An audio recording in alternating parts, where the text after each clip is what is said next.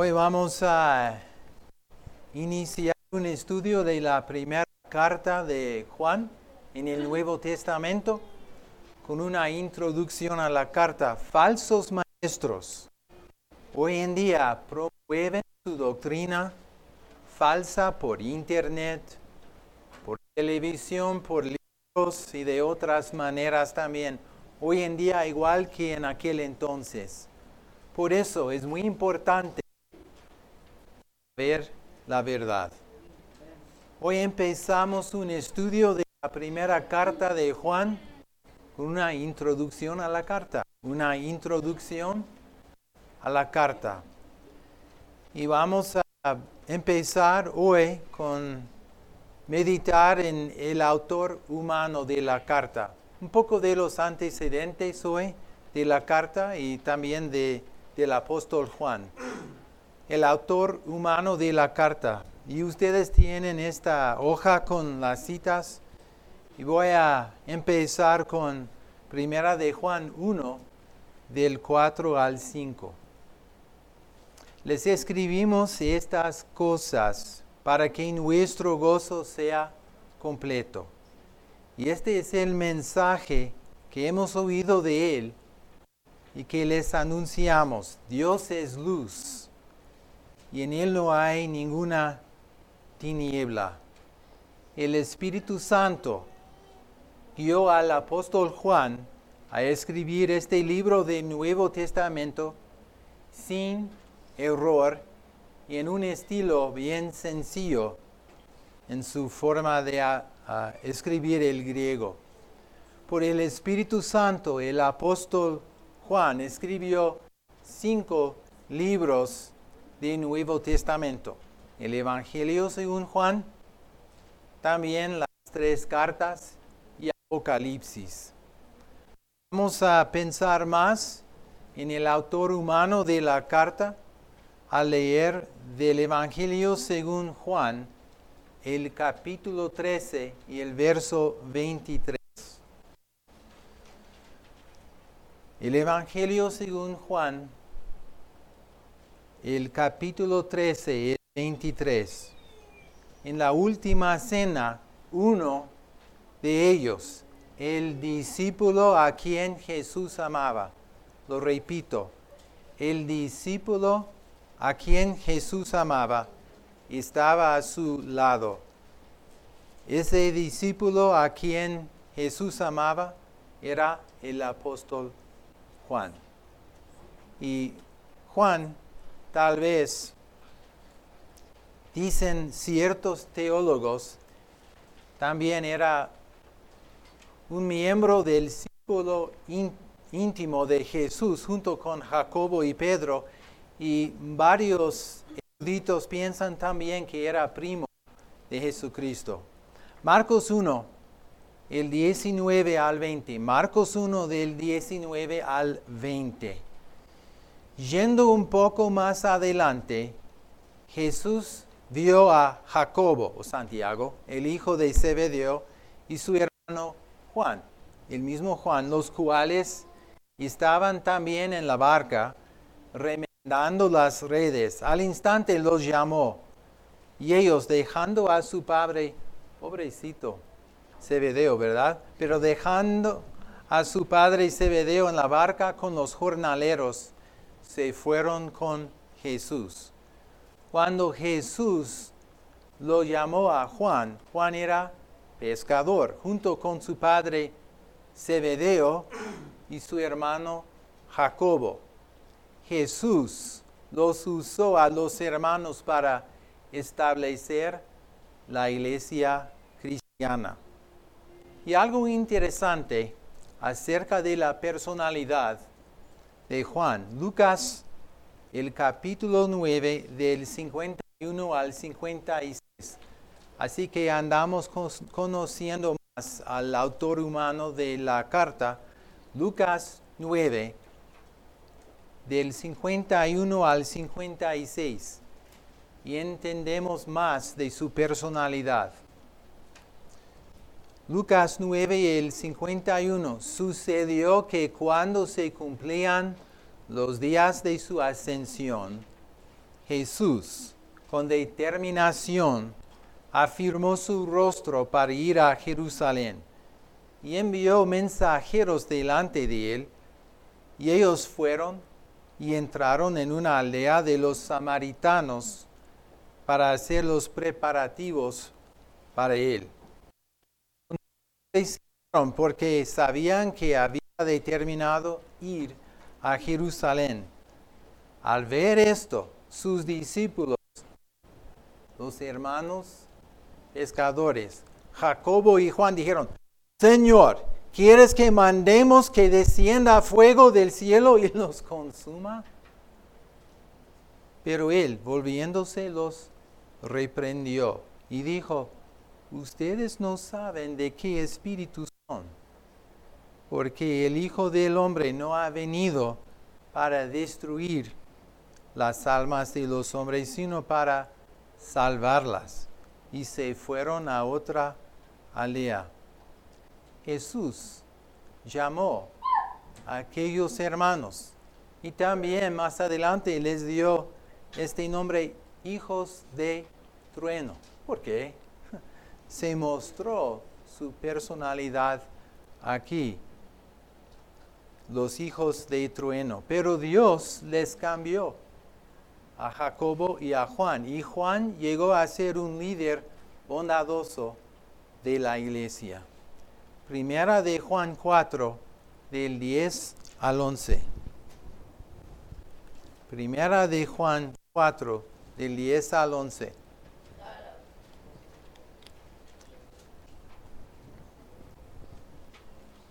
En esto consiste el amor, no en que nosotros hayamos amado a Dios, sino en que Él nos amó a nosotros y envió a su Hijo como propiciación o como el que apartaría la ira de Dios, quitando nuestros pecados. Amados, si Dios así nos amó, también nosotros debemos amarnos unos a otros.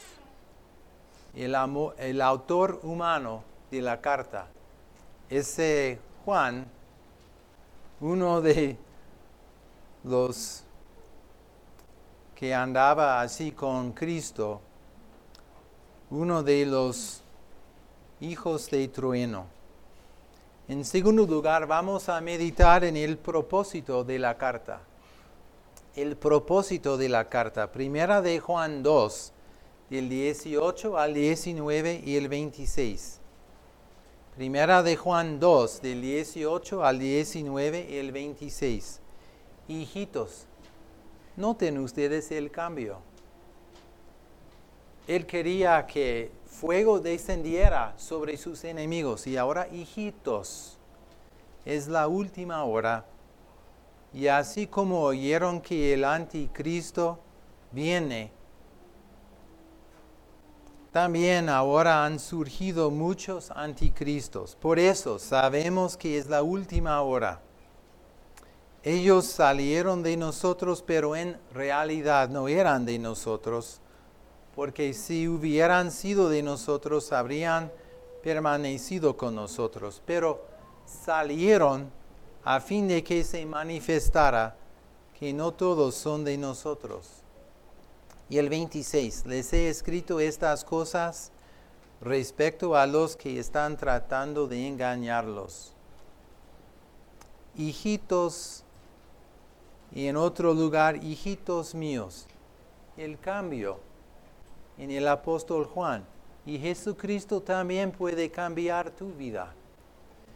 Nada más tenemos que creer que Cristo murió en la, en la cruz por nuestros pecados y resucitó de entre los muertos y entregarnos a Él. Y Él puede transformar nuestra vida también para que andemos en amor en vez de con ira. Entonces el autor humano y ahora el propósito de la carta, hijitos míos, falsos maestros que antes se habían reunido con los hermanos y después salieron, ahora procuraban engañarlos.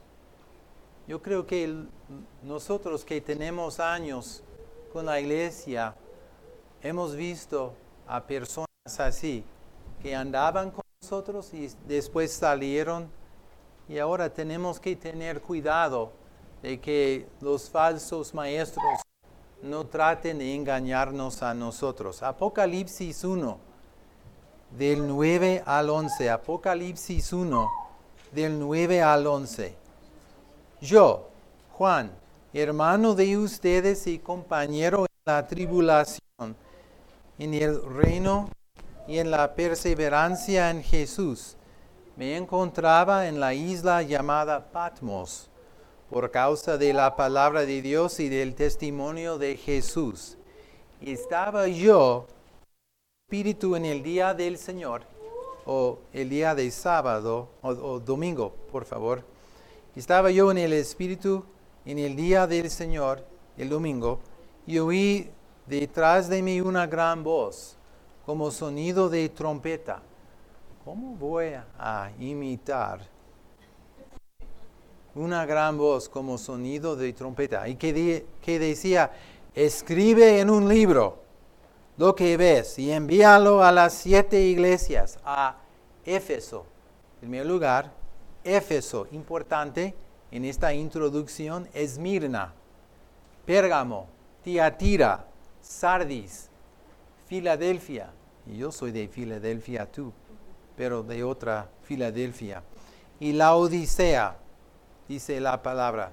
Juan también escribió Apocalipsis. Apocalipsis fue escrito a las iglesias de Asia Menor, hoy en día Turquía.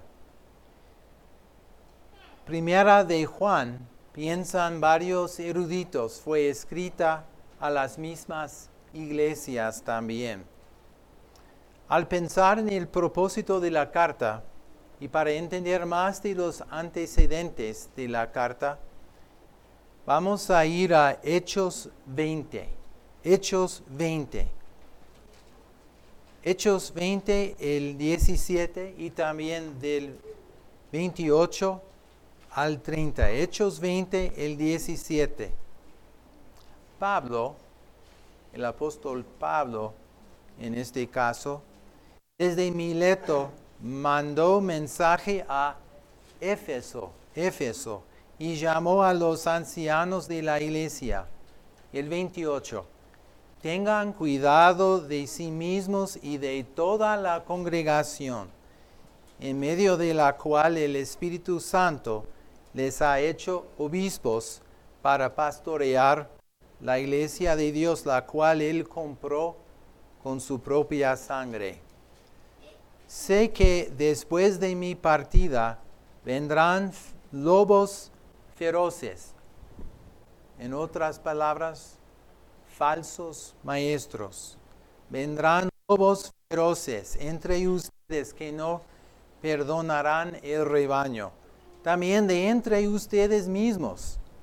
Se levantarán algunos hablando cosas perversas para arrastrar a los discípulos tras ellos.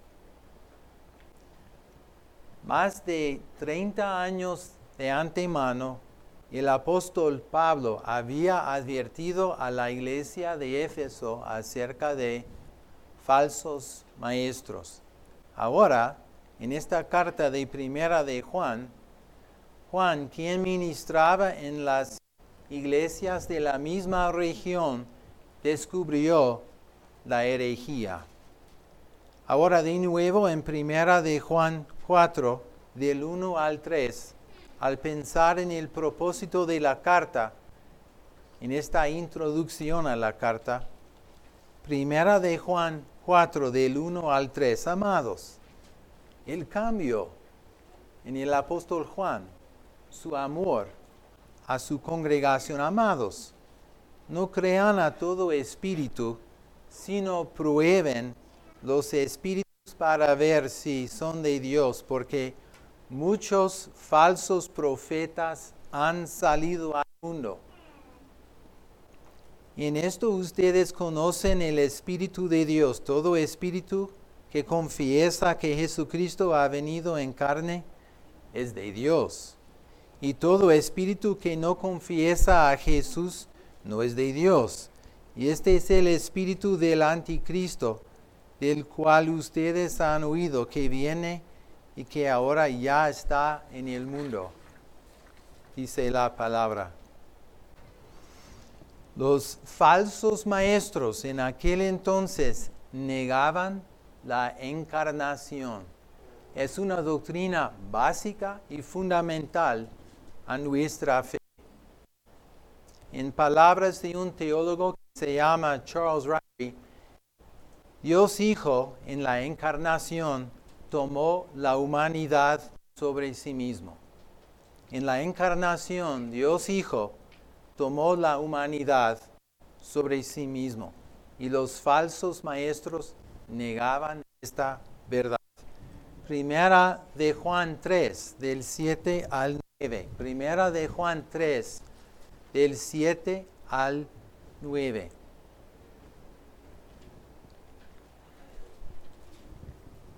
Hijos míos, el que fue en el pasado hijo de trueno, ahora hijos míos, que nadie los engañe.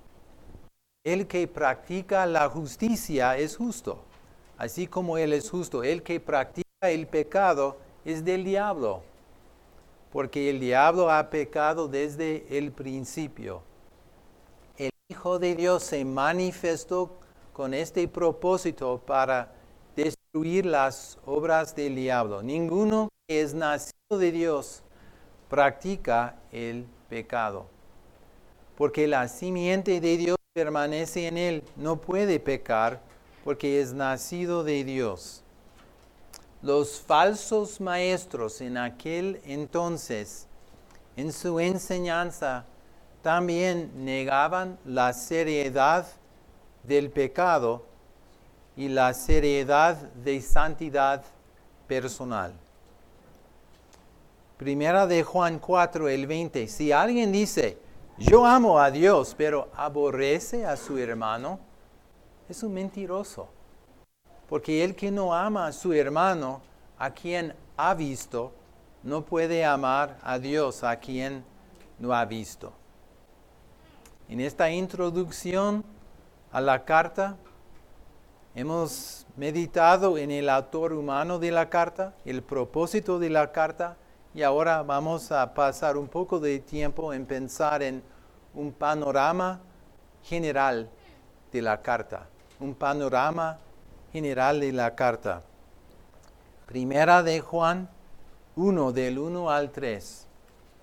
Lo que existía desde el principio, lo que hemos oído, lo que hemos visto con nuestros propios ojos, lo que hemos contemplado y lo que han tocado nuestras manos. Esto escribimos acerca del verbo de vida, o Cristo. Y la vida se manifestó. Nosotros la hemos visto y damos testimonio y les anunciamos a ustedes la vida eterna que estaba con el Padre y se manifestó a nosotros. Lo que hemos visto y oído les proclamamos también a ustedes para que también ustedes tengan comunión con nosotros. En verdad, nuestra comunión es con el Padre y con su Hijo Jesucristo. Este autor de esta carta, el apóstol Juan, pasó varios años con Jesucristo y lo observó hacer milagros. ¡Qué privilegio! Juan testifica que Jesucristo es Dios y hombre en una sola persona. Son palabras importantes de la teología cristiana. Cristo es Dios y hombre en una sola persona. Primera de Juan 2, del 1 al 3, en este panorama general de la carta. Hijitos míos, la ternura, el cariño de Juan. Les escribo estas cosas para que no pequen. Y si alguien peca, tenemos abogado para con el Padre a Jesucristo el justo. Él mismo es la propiciación o el que aparta la ira de Dios, quitando nuestros pecados, y no solo por los nuestros, sino también por los del mundo entero. Y en esto sabemos que lo hemos llegado a conocer si guardamos sus mandamientos. Juan escribió en el estilo de un padre cariñoso, el que antes era hijo de trueno. Juan escribió en el estilo de un padre cariñoso que creyentes debemos intentar ser santos y evitar el pecado. Primera de Juan 3, del 2 al 3, amados. Ahora somos hijos de Dios y aún no se ha manifestado lo que habremos de ser, pero sabemos que cuando Cristo se manifieste seremos semejantes a Él, porque lo veremos como Él es. Y todo el que tiene esta esperanza puesta en Él se purifica, así como Él es puro. Por esta carta, Dios asegura a creyentes que somos sus hijos y que Él está conformándonos al carácter santo de Jesucristo. Hijo de trueno, apóstol cariñoso. Y Él puede cambiar y transformarnos a nosotros también. Primera de Juan 3, del 23 al 24. Y este es su mandamiento que creamos en el nombre de su Hijo Jesucristo y que nos amemos unos a otros como Él nos ha mandado. Acabamos de ver la destrucción de una iglesia por división, desacuerdo y la falta de amor mutuo. Es muy importante, lo repito, y este es su mandamiento, que creamos en el nombre de su Hijo Jesucristo y que nos amemos unos a otros como Él nos ha mandado. El que guarda sus mandamientos permanece en Él y Dios en Él. Y en esto sabemos que Él permanece en nosotros por el Espíritu que nos ha dado. Dios Padre, manda que nos amemos unos a otros. No es solamente un coro que cantamos nosotros. Debemos nosotros, por el Espíritu Santo, poner esta enseñanza en práctica. Dios Padre manda que nos amemos unos a otros y nos ha dado el Espíritu Santo para ayudarnos a obedecerle en esto. Primera de Juan 4, del 9 al 10. En esto se manifestó el amor de Dios en nosotros, en que Dios ha enviado a su Hijo unigénito al mundo para que vivamos por medio de Él.